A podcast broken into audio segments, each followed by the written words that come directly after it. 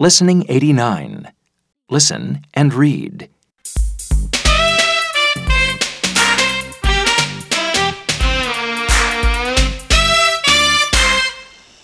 I'm making your birthday cake, Max.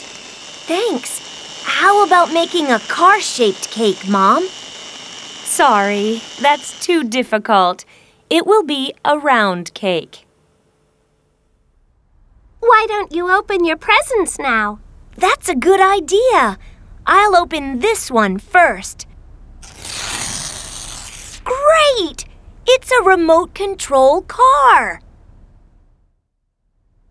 Let's put the batteries in now. Okay, Does it work? let's see.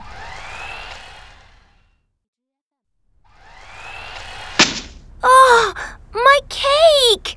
Max, be careful! You wanted a car shaped cake. Now you have one. Oh.